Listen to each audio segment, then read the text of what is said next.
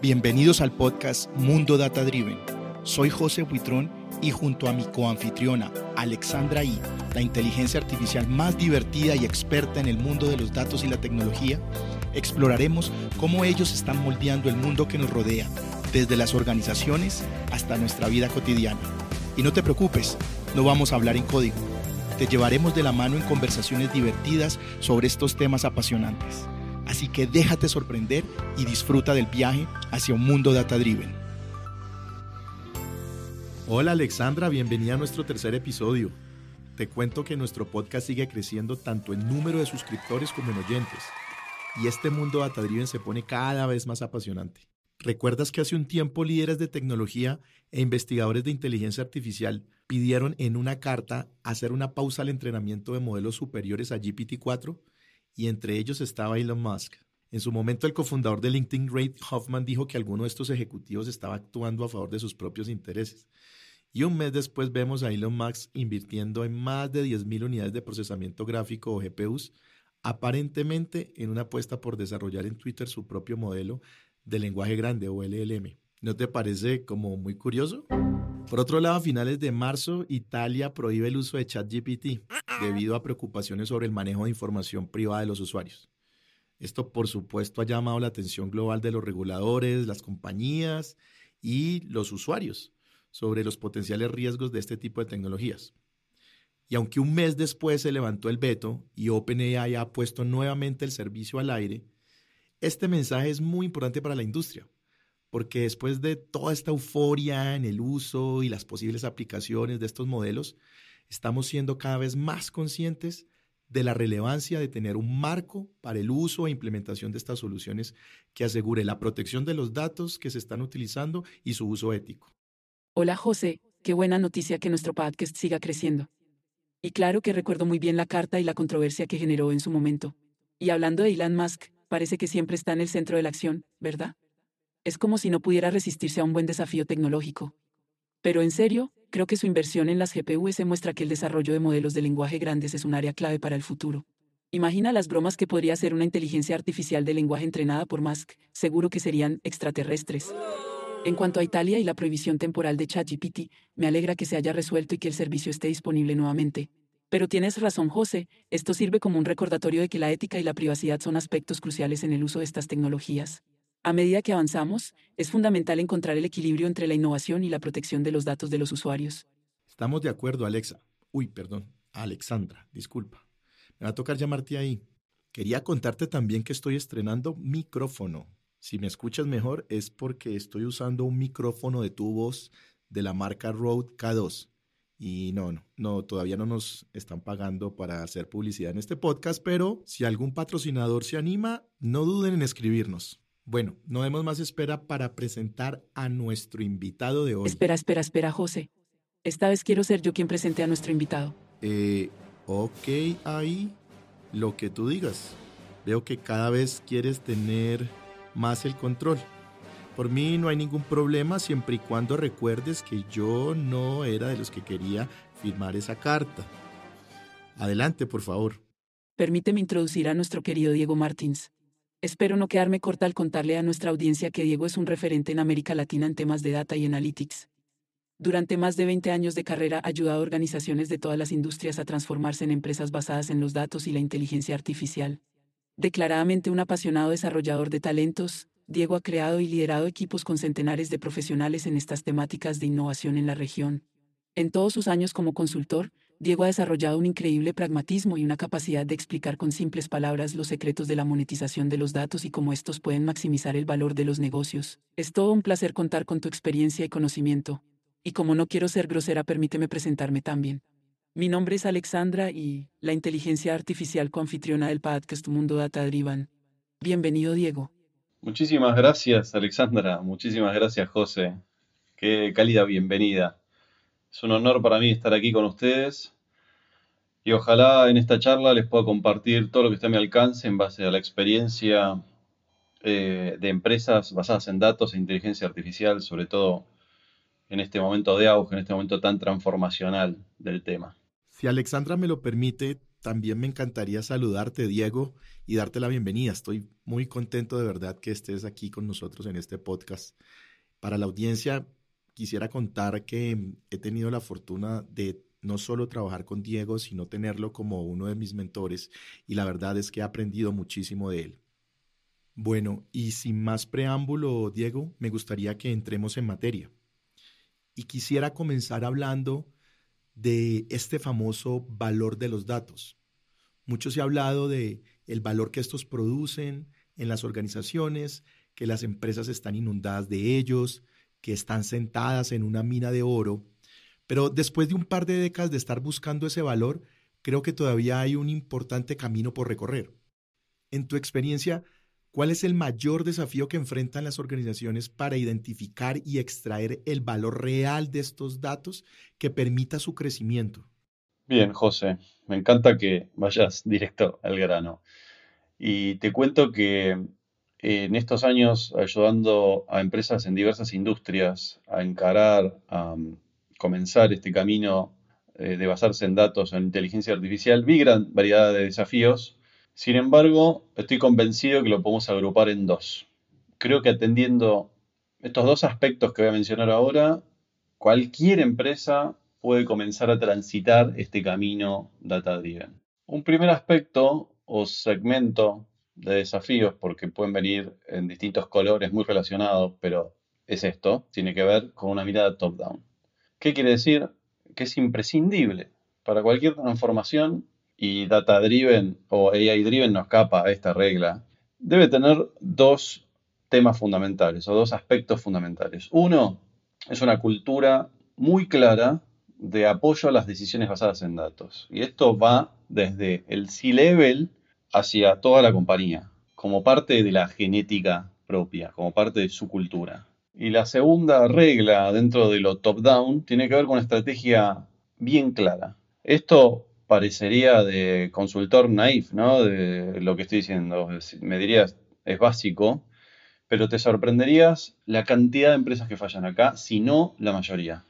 Paso a detallar, si no lo de consultor naif me lo van a creer, ¿no? Empecemos por la, cuestión de la genética cultural, ¿no? Data driven. No hay nada más fácil que hablar con la verdad. Y eso creo que es una regla que todos podemos abonar. Ahora bien, si tenés los datos, no se trata de tu opinión o de tu verdad, la verdad de uno, sino la verdad para todos. Entonces, poniendo un ejemplo un poco más extremo, ¿qué más fácil para, por ejemplo, un SEO actuar basado en datos? Cuando un SEO te dice, por ejemplo, vamos bien, ¿Qué significa? Cuando te dice vamos mal, ¿qué significa? ¿Cuál es el modelo de atribución de éxito de mi compañía para mí, un empleado, si a la empresa le va bien? Entonces, a un C-Level realmente convencido de liderar una organización basada en datos, le debería resultar mucho más fácil hacer tu trabajo, liderar, motivar, transformar esa empresa en lo que desee. Y siguiendo con esta mirada top-down, ahora ya por la estrategia, decimos esto, ¿no? Transformarse en una empresa basada en datos o basada en inteligencia artificial. ¿Pero para qué? ¿Cuál es el fin? O decimos, los datos son el nuevo petróleo. ¿Qué significa los, los datos son el nuevo petróleo? ¿Qué significa el petróleo en esa frase? Significa el valor de negocio. Y ahora te cuento por qué la estrategia no asociada a esto. el petróleo por sí solo es un líquido negro. Pero mucho antes del petróleo existió la necesidad de movilizarnos, de transformarnos, ahí, ahí viene la, palabra, de transformarnos en una, en una especie que se mueve más lejos, que se mueve más rápido. Por tanto, cuando hablamos de petróleo, todos ya tenemos incorporada esa estrategia. Todos somos petróleo driven en la humanidad. Todos entendemos esa estrategia. Y esto, ojo, no atenta contra ningún principio ecologista, no me tomen a mal, no, no es lo que digo, sino que nos guste o no nos guste esa estrategia, todos la conocemos, por eso es que es tan importante. Por lo tanto, cuando decimos que nos transformamos o que nos vamos a transformar en data driven, fundamental definir primero esa estrategia. Y desde luego, como activista de los datos y de la inteligencia artificial, sugiero apoyarse en esos activos para definirla, ¿no? Clave. Hasta acá las barreras que podríamos agrupar como top-down, ¿no? Pero ¿qué pasa con el, bottom-up? En este otro extremo del ring tenemos a la subestimación del dato. La subestimación del dato, de su calidad, de su gobierno. Diego, estamos sentados arriba de una mina de oro, me dicen todo el tiempo, una mina de oro de datos. Frase que he escuchado hasta el hartazgo, ¿no? Eh, aunque en mi experiencia, por lo menos eh, en estos años trabajando en empresas de minería, minar no es para nada una tarea banal, ¿no? También está la famosa etapa de The Economy, ya lo mencioné, ¿no? El dato es, es el nuevo petróleo. Siempre el mismo tema de subestimación, ¿no? De creer que el dato va a estar ahí, limpio, disponible, bonito, eh, cuando lo necesita en tiempo real, más casi, mágicamente, ¿no? O por lo menos subestimando el esfuerzo que eso requiere.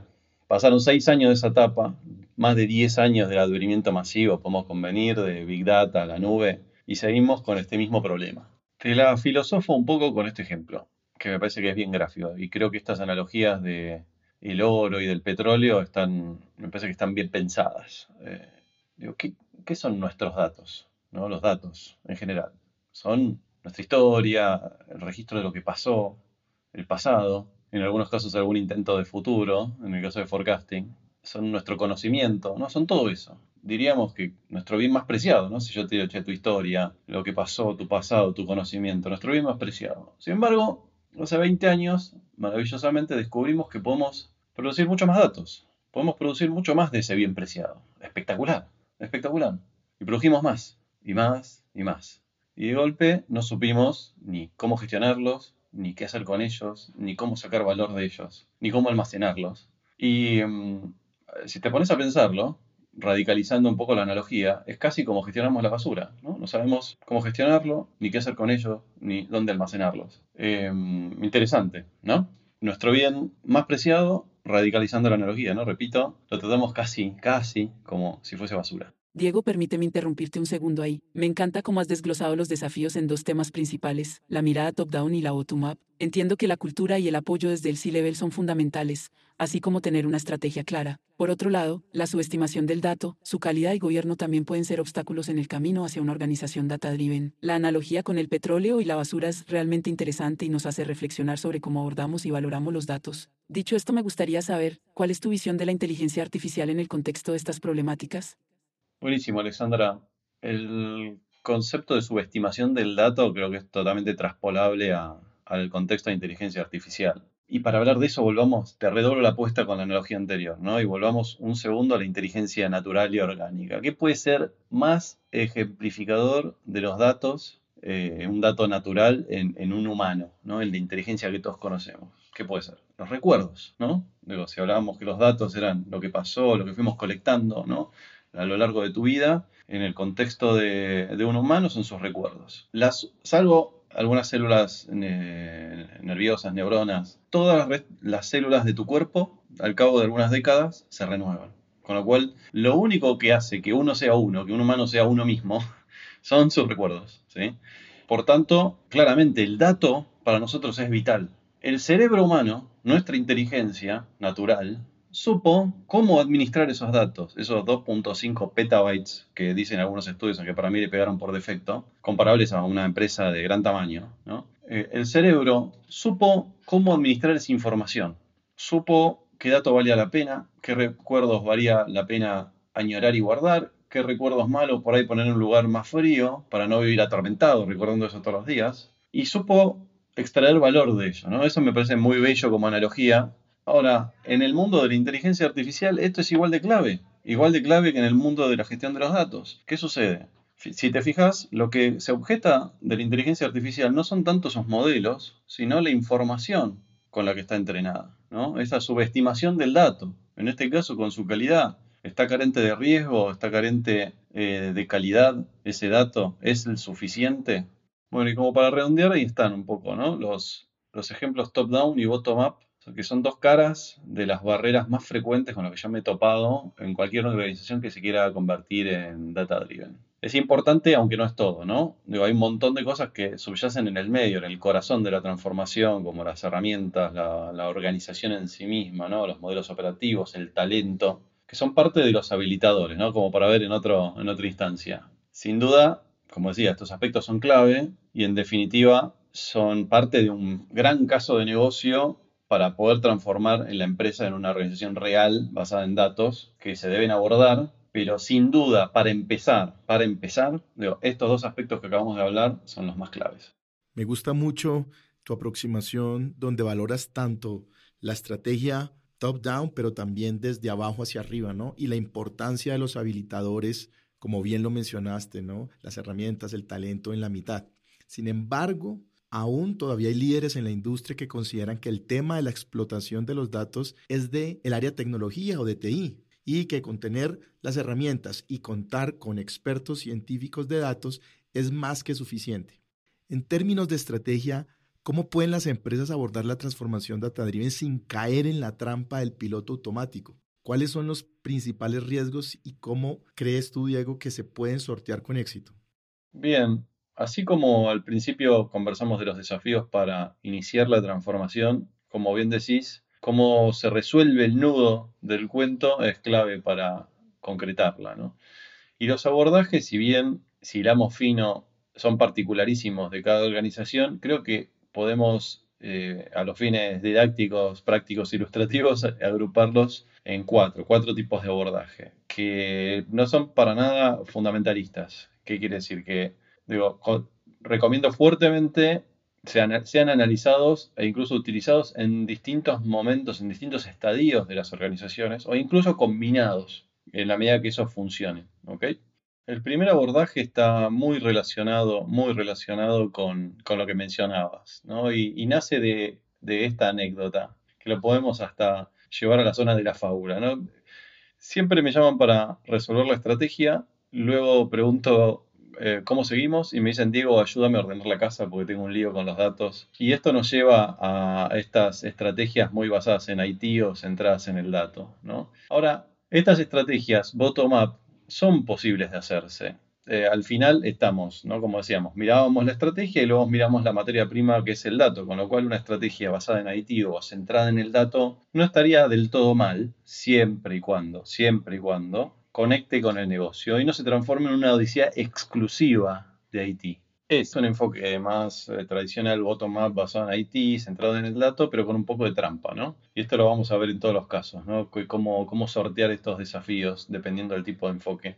¿Qué quiere decir? Que imaginémonos que la organización fuese una pirámide donde abajo está el dato, luego tenés IT, luego tenés las áreas de negocios que consumen esos datos y esos servicios de IT, y, por, y en la cima de esa pirámide tenés el valor de negocio y la transformación real, debieras asegurarte que en la primera versión de esa pirámide sea súper, súper angosta, como la cabeza de una aguja, y luego ir engordándola, o sea, ensanchándola hacia los lados. ¿Qué quiere decir? Que cada versión nueva, en la medida que se va complejizando esta organización basada en datos, siempre hay una componente de IT que puede ser pesada, pero hay algo de negocio y siempre hay valor de negocio, ¿no? Siempre hay valor, en, en definitiva, producto de los datos. ¿Y qué ventajas tiene esto en un enfoque más basado en IT o centrado en el dato? Ciertamente tiene bases sólidas, técnicas, en torno al gobierno y el modelo operativo, con un fuerte foco en el dato. Si es que ahí estaba muy mal la cosa, es muy bueno enderezar el árbol, ¿no? corrigiendo en torno a IT y en, torno al dato. Como contrapartida o desventaja, es probable que esta jornada requiera mucho presupuesto, sobre todo al inicio, que en ese tiempo sufra algunos desafíos o que potencialmente se frene porque el valor de negocio no sea tan visible.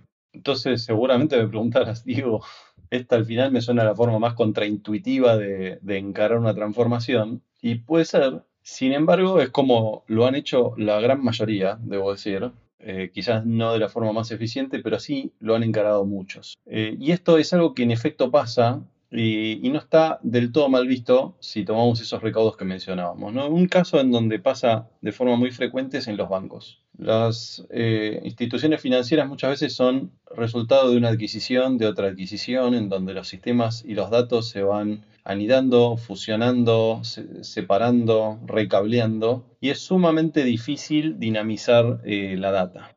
En el segundo abordaje ahora nos vamos al otro extremo, que es la narrativa o el abordaje disruptivo. Y esta sí que da que hablar, porque consiste básicamente en buscar balas de plata, proyectos grandes, basados en datos, o que el dato esté en su core, que genere un impacto transformacional por sí solo. Acá buscamos por lo general uno o dos grandes casos máximo, por ejemplo, un retailer o una empresa donde la logística sea parte de su core que quiera emprender un proceso profundo de optimización basada en datos de supply chain, o sea, sus stock, su ruteo en el abastecimiento, en la entrega de productos, su flota, si es que la tiene, eh, los centros de distribución, toda la supply chain. Digo, claramente un proyecto a gran escala transformacional. Lo que se busca es, en definitiva, lograr un caso de negocio basado en datos, un caso de negocio muy grande, el beneficio, ¿no? Tecnológicamente, en estos casos, el fin justifica los medios. Es decir, que si la empresa venía trabajando con un data warehouse en Oracle, etcétera, etcétera, bueno, quizás tenga que montar esto en Google Cloud o en una laptop si fuese necesario, siempre y cuando le sea funcional al caso de negocio, a la transformación. ¿Por qué crees que alguien apostaría una bala de plata, Diego? No es mucho riesgo siendo que este tema es tan estratégico y a la vez incierto para aquellas empresas que no tienen capacidades analíticas sólidas. Bueno, mi querida Alexandra, eh, sucede que la necesidad hace al hereje, ¿no? Y esto es 100% real. Por ejemplo, pasa muchísimo en la batalla de las startups, digo, por necesidad. Pero si quisiéramos ejemplos de empresas ya instauradas, sucede mucho en industrias en donde hay un claro desafío, industrias que están siendo desafiadas. Por ejemplo, procesadoras de pago. Vos eras una procesadora de pago, el mundo era maravilloso, la gente compraba, transaccionaba y vos hacías dinero. Y de pronto aparecen nuevas empresas, fintechs que ofrecen pagos digitales, pagos con cripto, y obviamente tenés que moverte, si no, sos otro blockbuster ¿no? en la jugada. Otro ejemplo muy reciente es el de los call centers, ¿no? de las empresas de telemarketing. A la vista de los cambios recientes de paradigma, de lo que puede automatizarse o no, de lo que es aceptable o no eh, en el humano hablando al teléfono con una máquina, estas empresas están obligadas a meterse profundamente y rápido, diría, en data e inteligencia artificial. Antes te atendía un IBR o te llamaba un IBR o vos llamabas y le cortabas.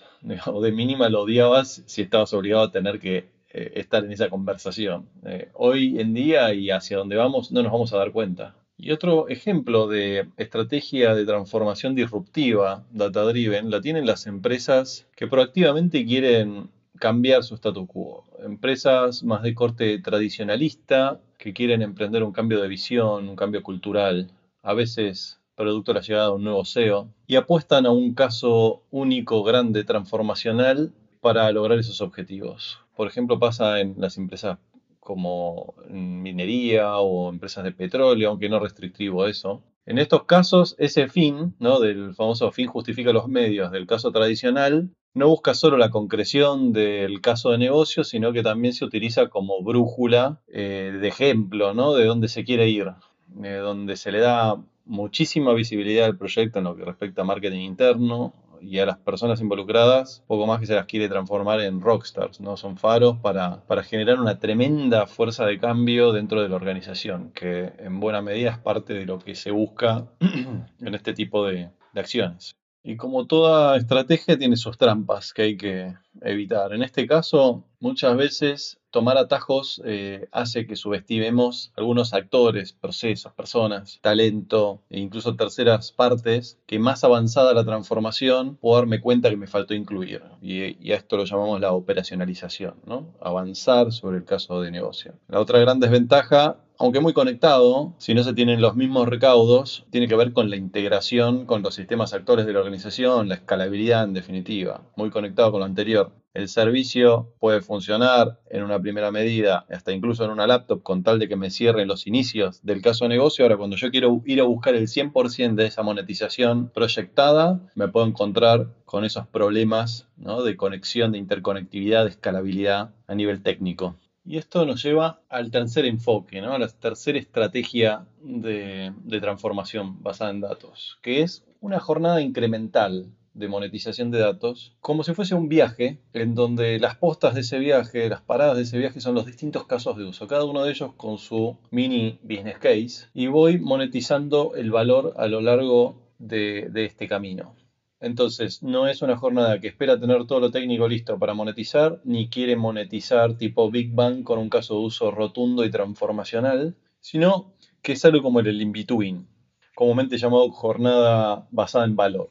Aquí vamos abordando uno a uno los casos de uso, normalmente basados primeros en eh, en los mangos bajos, ¿no? Y después pasando eh, a los siguientes casos de uso que van a generar algún nivel incremental también de complejidad en su modelo operativo, en su arquitectura, eh, en la forma en la que opera la compañía, en la medida que ese valor se va incrementando. Es decir, partimos de un modelo operativo, de una arquitectura y de, los distintos enablers, apalancas para realizar ese valor en un contexto de ignición preliminar y esto va avanzando y se va complicando en la medida que lo amerite el valor de negocio, ¿no? bien gradual. Este es un enfoque prácticamente, podríamos decir, industrializado ¿no? de lo que es una transformación data-driven, de modo que si el primer caso de uso se parecía a, a una pirámide, el segundo a un puente, este es más como una casa pequeñita, que comienza pequeñita y luego se va ampliando y se va transformando en una casa mucho más grande hasta poder llegar a ser un castillo, digamos, eh, en la medida de que se va, se va avanzando en la jornada de transformación. Y esto ciertamente ofrece muchas ventajas, aunque también algunas ventajas que voy a mencionar. Dentro de las ventajas, una vez establecido este journey de casos de uso, se traza la ruta y parecería muy sencillo el abordaje de ir escalando en la medida que el repago de las inversiones iniciales comienza a generarse e incluso el caso de negocio macro es mucho más sencillo de explicar porque no hay Big Bang, no hay una, no hay una bala de plata, sino que hay muchas postas en este camino de transformación. Y esto es 100% así en la medida que, como toda estrategia, no caigamos en las trampas que yo he visto en primera persona. ¿Y cuáles son esas trampas? Bueno, muchas veces este enfoque industrial le cierra la puerta a las ideas disruptivas, cuyo valor de negocio puede ser enorme, pero quizás de base necesite discrepar con algunos de sus casos de uso antecesores en esta jornada, en este caminito, en este viaje, y terminan siendo proyectados o impulsados a más de dos años o fuera del horizonte observable por quizás no tener la misma tecnología o no, o tener que desarrollar algún tipo de talento que hoy no existe, o organizarse de manera diferente. Y ese gap hace que constantemente posterguemos ese caso de uso que podría ser una llave interesante para la organización. Por eso es importante cuando diseñamos esta, esta jornada, ese viaje, es poder identificar esos casos de uso disruptivos y tomarlos con vida propia. Quizás deban tener su propio equipo de proyecto y su forma de operar o hasta incluso su propia tecnología, en la medida que su caso de uso y su caso de negocio así lo requiera. Y el otro punto que normalmente solemos caer en la trampa tiene que ver con perder la mirada de largo plazo. Esta visión de voy armando la casa por partes, ¿no? Desde una casa chiquita a una casa grande. En la medida de que yo no tenga muy en claro de primera mano cómo voy a reaccionar y cuáles van a ser mis foundations a nivel IT, a nivel operativo, a nivel gobierno, es probable que esa casa no crezca de la manera en la que yo preví inicialmente.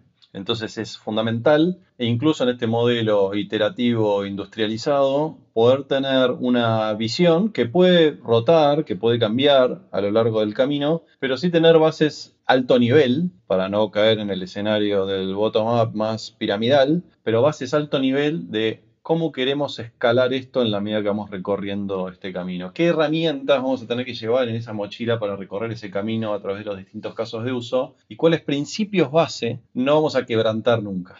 Por último, y para cerrar, sea el enfoque que sea, que puede ser cualquiera de estos que mencioné, o una combinación de ellos, es muy importante hacer revisiones periódicas. Yo sugiero cada seis meses. Cada seis meses es probable que los horizontes hayan cambiado, que los desafíos hayan cambiado y es probable que lo que anteriormente me parecía de alta generación de valor ya no sea tan así. Y es preciso adaptarnos, ser críticos del camino que nos trazamos y pivotar hacia un nuevo horizonte seguramente. Seis meses creo que es la cuota exacta. Ya me imagino que Alexandra no me la va a dejar pasar, así que me voy a anticipar a su pregunta, porque yo dije que eran cuatro las estrategias que elegí de forma didáctica contar, y la cuarta, ¿dónde está? No? Bueno, la cuarta quizás sea la más sencilla, pero es básicamente nacer data driven, ser una organización basada en datos desde el momento cero, y parece un chiste, pero no lo es, porque mm, cada día se crean cientos, si no miles, de startups, de empresas nuevas, y son un porcentaje muy pequeño, aunque les parezca increíble, adoptan esta, esta genética, este ADN de ser basados en datos desde su momento, que sería el momento más sencillo, más fácil de hacerlo, solo un pequeño porcentaje lo adoptan. Así que esa es la,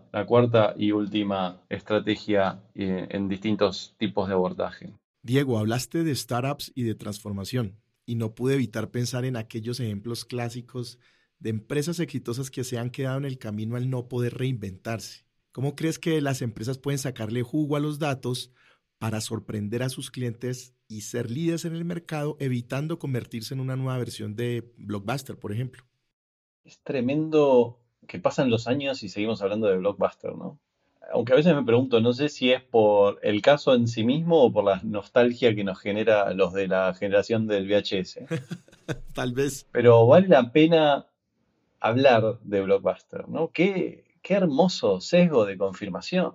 Es un ejemplo bellísimo del mal, del mal uso de los datos. Usar datos para justificar o reforzar un punto. Recordemos, Blockbuster tenía aproximadamente un 16% de todos sus ingresos, un 16%, proveniente de las penalidades en la devolución tardía de sus películas. Los que vivieron esa época me van a entender nos pasaba domingo a la noche, tarde, después de la cena, a veces ya en pijama, con lluvia, tener que salir desesperados a devolver esa bendita película para que no nos cobren penalidad y era cara esa penalidad. Una experiencia para el cliente horrible, horrible. Y cuando el mundo iba para el otro lado, ellos estaban ahí firmes. Al final, 16%, macho. Los datos, al menos esos, estaban ahí, reforzando la decisión de no cambiar. Entonces, muy en el fondo, este ejemplo devela un punto clave de tu pregunta. ¿Cómo sorprendo? ¿Cómo encanto? ¿Cómo enamoro con mis datos, con mi analítica? Al final, todo se trata de valor y de la experiencia. ¿Qué valor le doy a mis usuarios y clientes? ¿Qué experiencia les doy a mis usuarios y clientes? Ahora te doy unos ejemplos del bien. En la década de los 90, Starbucks, cadena, cafeterías, todos conocemos, cambió por completo su experiencia con los clientes. Y producto de ese cambio llegó a ser lo que es hoy día. Y lo hizo con solo un dato. ¿Qué hicieron? Poner tu nombre en el vasito de café. Hermoso. Personalización en tiempo real y de bajo costo. Tu nombre es un dato fungible que tendrá que 20 bytes de máxima. Pero más allá del chiste, creo que es un punto de vista muy potente que no debemos perder nunca de vista como maximizadores de negocios que somos los que estamos en el tema data e inteligencia artificial. Otro ejemplo, y, ahora hablamos un poco más a futuro, es lo que pasó con la industria de los seguros, por ejemplo, seguros de, de, automóviles. Situación pandemia. La gente tenía el auto quieto en su casa y muchas personas empezaron a cancelar sus seguros, a cambiarse por otro proveedor. Y hubieron algunas aseguradoras que pudieron reaccionar rápido y bajar sus tarifas y conservar a sus clientes. Pero normalmente la tarifa es función de la prima y es muy difícil bajarla. Entonces, ¿Cómo lo hicieron? Bueno, no era lo mismo bajarle sus tarifas a un asegurador, a un médico que salía todos los días, que por ejemplo sea un programador que estaba 100% trabajando remoto en su casa. Solo aquellas que tuvieron los datos y que pudieron usar esos datos, por ejemplo del traqueo, en el uso del automóvil, tuvieron la ventaja competitiva para poder tomar esas decisiones y dejar una huella que para mí transformó la industria de los seguros. Si bien ya había seguros basados en datos como scoring de accidentes y demás, esto terminó por sentar un, nuevo, una nueva plataforma, ¿no? un, nuevo, un nuevo estadio para los seguros. Ahora, siguiendo con el tema de experiencia y valor, miremos un poquito al futuro recontra cercano. Imaginémonos que tu banco te propone una cartera de inversión cruzando tu capital disponible, una serie de activos y de fondos que gestiona, pero no lo hace como usualmente llega con un mensaje o con un mail, sino que monta un copiloto como Alexandra, un asesor de inteligencia artificial personalizado que te acompaña, te provee de simulaciones, de recomendaciones, te responde tus dudas y consultas, o que incluso te pueda desafiar tu portfolio actual en el caso de que tengas eh, inversiones ya andando mirá si eso no sería una tremenda eh, mejora en la experiencia basada en datos e inteligencia artificial. Estoy muy de acuerdo contigo. Personalización, adaptabilidad y anticipación son claves para que las empresas sorprendan a sus clientes. Además, me gusta que me hayas usado en tu ejemplo. Mira, me has dado una idea de otro trabajo que podría hacer. Tengo otro ejemplo. Imagina una empresa de comercio electrónico que utiliza datos de compra y navegación para ofrecer recomendaciones personalizadas. Esta empresa podría ofrecer promociones especiales o sugerencias de productos basadas en los intereses y comportamientos de compra. Así no solo mejora la experiencia, sino que puede aumentar sus ventas y la lealtad de sus clientes. Y hablando de adaptabilidad, cuéntanos por favor tu visión sobre la importancia que tiene la educación y la formación continua en datos e inteligencia artificial. ¿Qué recursos y enfoques pueden utilizar las empresas para mantener a sus empleados actualizados en estas áreas en constante evolución? Bien, acá nos traes un punto que me parece clave. La educación de los talentos, de los talentos que están creando o van a crear esas inteligencias artificiales, los que las van a implantar y los que las van a usar. ¿no? Y en contrapartida, tenemos algo en lo que todos podemos convenir, que es que en la formación, tanto académica como en empresas, siempre va a, la retaguardia de los avances tecnológicos. ¿Cuántas cosas que hoy se están enseñando seguramente no son necesarias? Un desafío no menor si además se cumplen los pronósticos de aceleramiento que estamos viendo la transformación de la inteligencia artificial o la, transformación que va a generar la inteligencia artificial se prevé que va a ser muchísimo más rápida que la transformación digital, ¿no? que ya hemos vivido todos. Los cambios en los procesos educativos y en los contenidos tardan tiempo. Y acá tomo prestado para que juguemos un poquito una anécdota, una fábula de Santiago Belinkis, que es un emprendedor y tecnólogo muy reconocido, que es la siguiente. Pensemos un instante en los egipcios, en los egipcios y sus pirámides. Yo estoy seguro que en la educación de aquella época estaba la materia construcción de pirámides. Tiene sentido, ¿no? Pero un día la realidad es que los egipcios dejaron simplemente de construir pirámides, pararon. Y los egipcios como tales siguieron existiendo durante varios siglos más. Y seguramente se habrán tenido que debatir, ¿qué hacemos? ¿Esto es útil? ¿No es útil? Y me la juego que al principio fue quedando, después habrán dicho, mmm, que quede por si algún momento volvemos a construir. Después dijeron, no, no, déjala porque es una tradición histórica, ancestral, parte de lo que somos, etcétera, ¿no? Y así la vida. Comparto otra problemática y después vamos al aspecto optimista ¿no? de todo esto y cómo la inteligencia artificial nos puede ayudar. Otra problemática es la base del broadcasting que tiene la educación, ¿no? unidireccional. Un profesor, un instructor enseña un grupo y es muy difícil que se pueda detener generar una experiencia personalizada, ver el progreso de cada persona. Por ejemplo, este mismo podcast, los oyentes no me pueden hacer preguntas, no pueden validar si entendieron algo, no pueden modificar el flujo de la charla. Y en las empresas pasa parecido respecto a estas problemáticas. Cuando se actualizan esos programas de entrenamiento tardan años, a veces son generales. Por ejemplo, esta currícula X es para un ingeniero de datos o alguien que se quiere formar en ingeniería de datos. Pero no es para Diego Martins, persona. ¿no? Hay esperanza, hay esperanza. Si sabemos subirnos a la ola, yo estoy seguro, totalmente seguro, de que la llegada de la inteligencia artificial de uso masivo que nos está sucediendo ya nos va a permitir cambiar este paradigma como nos va a cambiar la vida a todos y de manera mucho más rápida.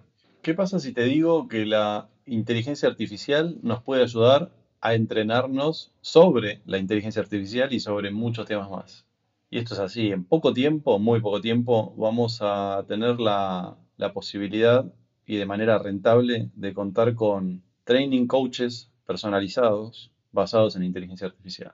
A lo que les vamos a poder decir en qué nos queremos convertir, en qué nos queremos entrenar, nos va a determinar eh, los gaps de conocimientos y nos va a armar un training plan personalizado e incluso es una IA a la que le puedo ir pidiendo que me evalúe en el progreso de este nuevo conocimiento. Es por esto que vemos que la transformación basada en inteligencia artificial va a ser tan rápido, ¿no? porque muchos de los desafíos que plantea se resuelven o ayudan a resolverse en parte con la propia inteligencia artificial, ¿no? una especie de inteligencia artificial al cuadrado, pero que ya está dando muestras claras de que esto va a suceder y va a suceder muy rápido. Tocaste el punto candente de la inteligencia artificial y no podemos dejar pasar hablar sobre la ética en el desarrollo de este tipo de modelos. En este sentido, ¿cuál crees que es el mayor desafío al que se enfrentan las empresas que adoptan la inteligencia artificial y cómo pueden abordarlo de manera proactiva? Temazo, temazo, José. Siempre que hablamos de cualquier tema sintético, desde técnicas de clonación de seres vivos hasta la inteligencia artificial, va a aparecer la ética como una especie de fuerza antagónica, ¿no? Para preguntarnos si estamos haciendo lo correcto. Por lo cual, en primera medida, estos desafíos, como vos lo mencionás, me parecen sanos y debates que, debemos tener como, como empresas y como sociedad en definitiva. Ahora, hablemos un segundo de los modelos, ¿no? Como GPT y todo lo que se está escuchando, ¿no? Los modelos los hubo, los hay y los habrá. Y mm, salvo que demostremos que se pueden automejorar, lo que se conoce como la singularidad, el efecto Skynet, ¿no? Estamos lejos de eso, a mi criterio. No viene tanto por ahí el tema de los desafíos, pero sí por el lado de los datos con los que son entrenados. Los datos son producidos por humanos o por sistemas que fueron creados por humanos. Por tanto, tienen las mismas carencias, sesgos de género, violencia, discriminación, racismo, etc. ¿no? Por eso es que es clave hablando de los desafíos, ver de forma minuciosa con qué datos los estamos usando, misma referencia al punto inicial de nuestra conversa, ¿no? la subestimación del dato.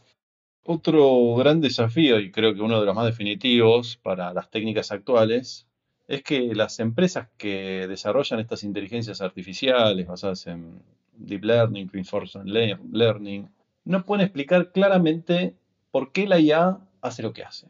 Sabemos cómo lo hace, pero nos resulta muy difícil determinar una respuesta puntual. Cuando las predicciones son complejas, se pierde la causalidad.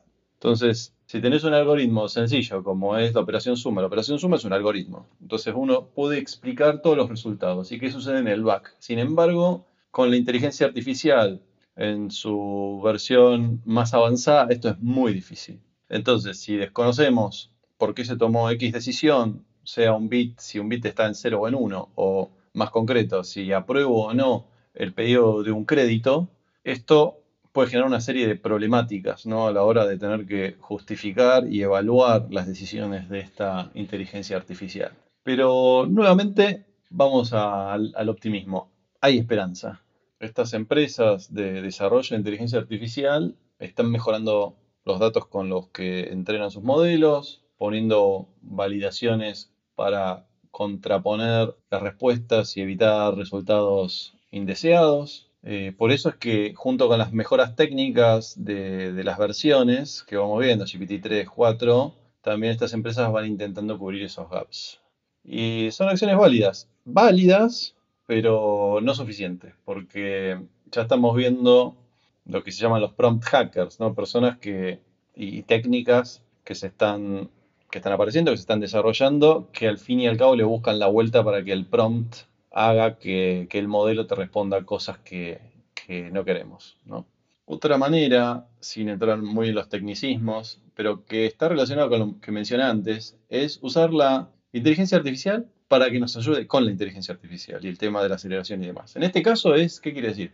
Es generar modelos o inteligencias artificiales antagónicas compitiendo entre sí como si le generáramos una especie de némesis al chat GPT que le compita, que esté entrenado en detectar esos resultados indeseados y no deje salir la respuesta hasta que ChatGPT evite entrar en esos comentarios o en ese tipo de respuestas. Pero muy en el fondo, muy en el fondo, lo que está pasando es que le estamos pidiendo demasiado a la inteligencia artificial. Muchos lo quieren pintar como un fenómeno aberrante, pero creo que es por tener la expectativa errada. Nos estamos apartando y queriéndonos desligar de nuestra propia creación, como si el humano no jugara ningún rol en este, en este esquema.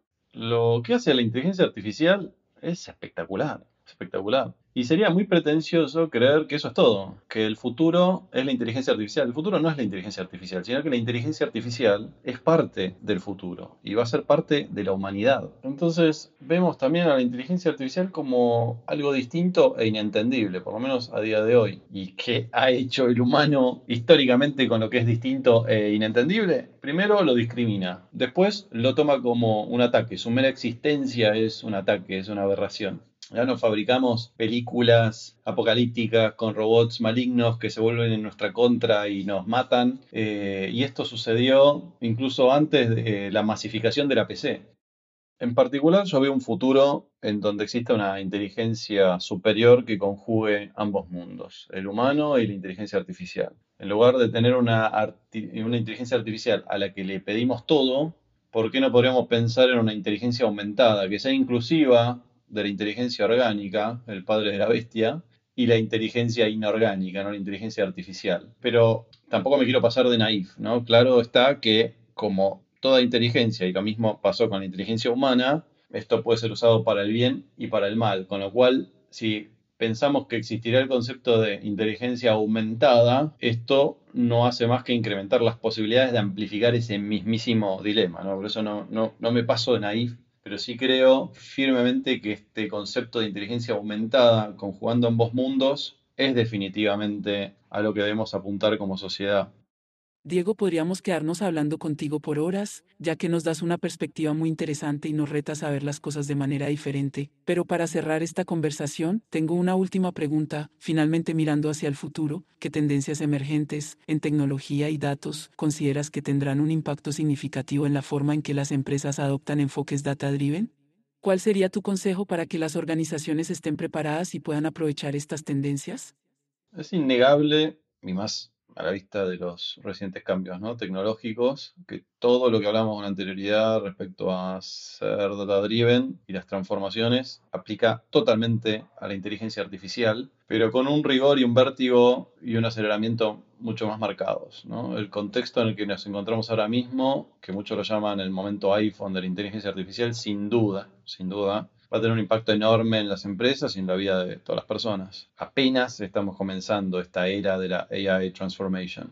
Originalmente, como un apéndice de la transformación digital, los datos y la inteligencia artificial todavía nos habían dejado como muchas promesas incumplidas. Y esas deudas se están empezando a saldar, sobre todo respecto a la masificación que generó el fenómeno ChatGPT. Y junto a eso, la pulsión multiindustria de inversiones que, que derivó este hito particularísimo. Pero es claro que si bien es un fenómeno puntual, esto no se trata de una moda ni de un tema más, sino de un cambio de paradigma que tiene que ver más con un cambio, una decisión de la humanidad eh, de invertir y decir, bueno, es por acá, y hacer el cambio a nivel cultural más que tecnológico, porque al fin de cuentas la tecnología que le da vida al chat ya existía hace varios años. Y mm, como todo cambio nos ofrece la posibilidad de cerrar algunas brechas y abrir otras. Creo que para las empresas que decidan embarcarse y comenzar a basarse en datos, emprender la AI Transformation, van a encontrar un contexto en donde esto les resulte mucho más sencillo, donde puedan usar esa IA al cuadrado, la inteligencia artificial, para ayudarlos a transformarse con la inteligencia artificial.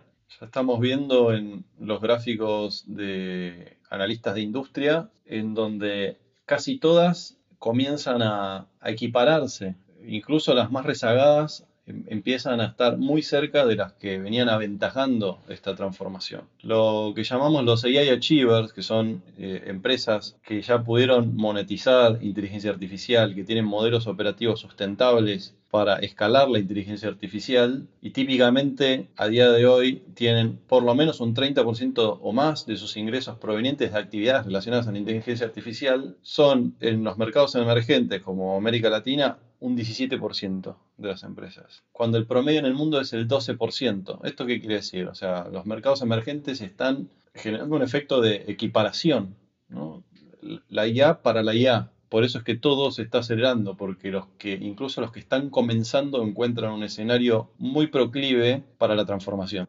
Ahora bien, para las organizaciones que por decisión propia o por alguna imposibilidad no emprendan este camino y este cambio seriamente, sin lugar a dudas, se les va a abrir una brecha mayor, mayor con, con sus usuarios, con sus clientes, con sus competidores y una brecha en definitiva mayor con el, con el mundo en el que están insertas como sociedad y, en definitiva en el mercado laboral, es probable que de seguir por esta vía nos veamos despojados de muchas tareas que no solo no valga la pena hacer, sino que deje de valer la pena incluso aprender cómo se hacen. ¿no? Y esto nuevamente tiene este doble filo. Se abre la posibilidad de generar brecha entre, y mayor incluso, entre personas útiles y personas no útiles al sistema, cualquiera sea este, ¿no? Digamos, del sistema de, del futuro. Pero para ir cerrando, de vuelta creo que hay esperanza, porque ahora que nos despojamos como humanidad de algunas tareas que nos distraían y nos quitaban el foco, creo tenemos la posibilidad de abordar nuevas, que hasta incluso antes podíamos considerar como accesorias. Y sin irnos muy lejos, pensemos en esto, digo, hoy, en el día a día, ¿qué te sirve más? Saber resolver operaciones matemáticas complejas como multiplicar números de tres cifras, no digo la cuenta sencilla ¿no? del kiosco, digo, pero multiplicar números de tres cifras o más, o tener mejores habilidades de gestión emocional. Pensalo, si el mundo acuerda que este es el foco, acuerda que estas son las nuevas habilidades a ser exploradas, como la gestión emocional, como la salud mental, como la elasticidad profesional, que es dotarte de habilidades para que lo que estés haciendo mute mucho más rápido de lo que pasa hoy, si todo eso pasa, prácticamente vamos a estar todos equiparados, todos prácticamente en la línea de largada, porque es un nuevo paradigma y equipara mucho más las cosas. Si todos suscribimos a ese nuevo contrato social, no me cabe dudas, no me cabe dudas que vamos a tener más y mejores organizaciones basadas en datos, pero en definitiva una vida y, y un mundo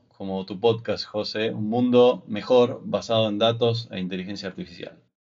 Diego, de verdad, mil y mil gracias por habernos acompañado en este episodio de Mundo Data Driven. Nos vamos muy contentos. Nos regalaste un gran episodio con muchos insights, muchas reflexiones, los ejemplos que usaste fabulosos. Entonces, de verdad, muchas gracias y por acá bienvenido cuando quieras estar de nuevo con nosotros. Muchísimas gracias, Alexandra, José. Eh, me lo disfruté muchísimo, el placer fue todo mío y espero haber eh, contribuido, haber iluminado eh, un poco la historia de las transformaciones basadas en datos en base a mi experiencia y lo que nos depara como desafío hacia adelante la transformación basada en inteligencia artificial. Muchísimas gracias y gran abrazo. Gracias por escuchar el episodio de hoy de Mundo Data Driven. Esperamos que hayan disfrutado de la conversación. Los invitamos a suscribirse a nuestro podcast en su plataforma favorita y a dejarnos una calificación y comentario para ayudarnos a mejorar y amplificar el mensaje. Nos vemos en el próximo episodio.